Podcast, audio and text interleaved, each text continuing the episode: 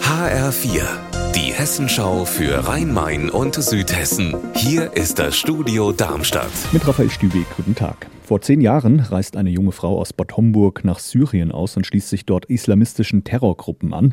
Nach ihrer Rückkehr nach Deutschland, Jahre später, wird sie festgenommen und heute ist die inzwischen 30-Jährige am Oberlandesgericht in Frankfurt verurteilt worden. Zu zwei Jahren Haft auf Bewährung. HR-Reporter Volker Siefer, das klingt nach einer milden Strafe oder wie ordnest du das Urteil ein?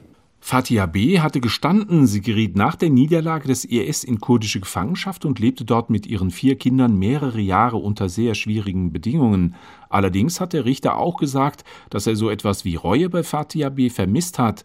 Sie muss als Bewährungsauflage nun an einem Deradikalisierungsprogramm teilnehmen. Möglicherweise geht's doch weiter mit den Kultur- und Halloween-Festen auf Burg Frankenstein im südhessischen Mühltal. Eigentlich sollte während der Burgsanierung von 2024 bis 2028 gar nichts dort oben möglich sein. Doch jetzt hat der Petitionsausschuss des Hessischen Landtags einen Kompromiss ausgehandelt. HR-Reporterin Petra Demand, wie sieht der aus? 2024 und 2027 sollen an maximal drei Wochenenden im Jahr Veranstaltungen möglich sein, trotz Bauarbeiten. In den Jahren dazwischen soll der Parkplatz vor der Burg als Veranstaltungsort dienen. Ralf Eberhardt, der Pächter, reagiert auf den Vorschlag noch ein bisschen verhalten. Einerseits freut er sich sehr über die Vermittlung, andererseits kennt er noch keine Details, kann das Angebot also noch nicht so richtig einschätzen und deshalb sucht er auch weiter noch nach Alternativstandorten. Über eine Million Menschen versorgt die Riedleitung im Ballungsraum Frankfurt mit Trinkwasser aus dem hessischen Ried. Weil die veraltet ist, wird momentan an einer zweiten Leitung gebaut. Gerade liegen die Pläne für den Abschnitt zwischen Gernsheim und Riedstadt offen. Und jetzt hat die Stadt Riedstadt entschieden, in dieser Sache zu klagen, HR-Reporterin Anna Vogel. Warum das?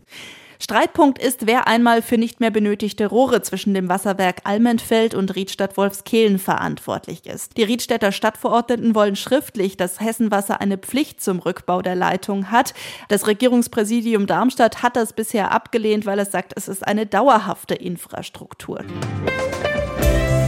Unser Wetter in Rhein-Main und Südhessen. 14 Grad sind es aktuell in Otzberg-Lenkfeld im Landkreis Darmstadt-Dieburg und auch in Freigericht im Main-Kinzig-Kreis. Am Abend und in der Nacht ist es teils aufgelockert, es sind aber noch ein paar Schauer unterwegs. Ihr Wetter und alles, was bei Ihnen passiert, zuverlässig in der Hessenschau für Ihre Region und auf hessenschau.de.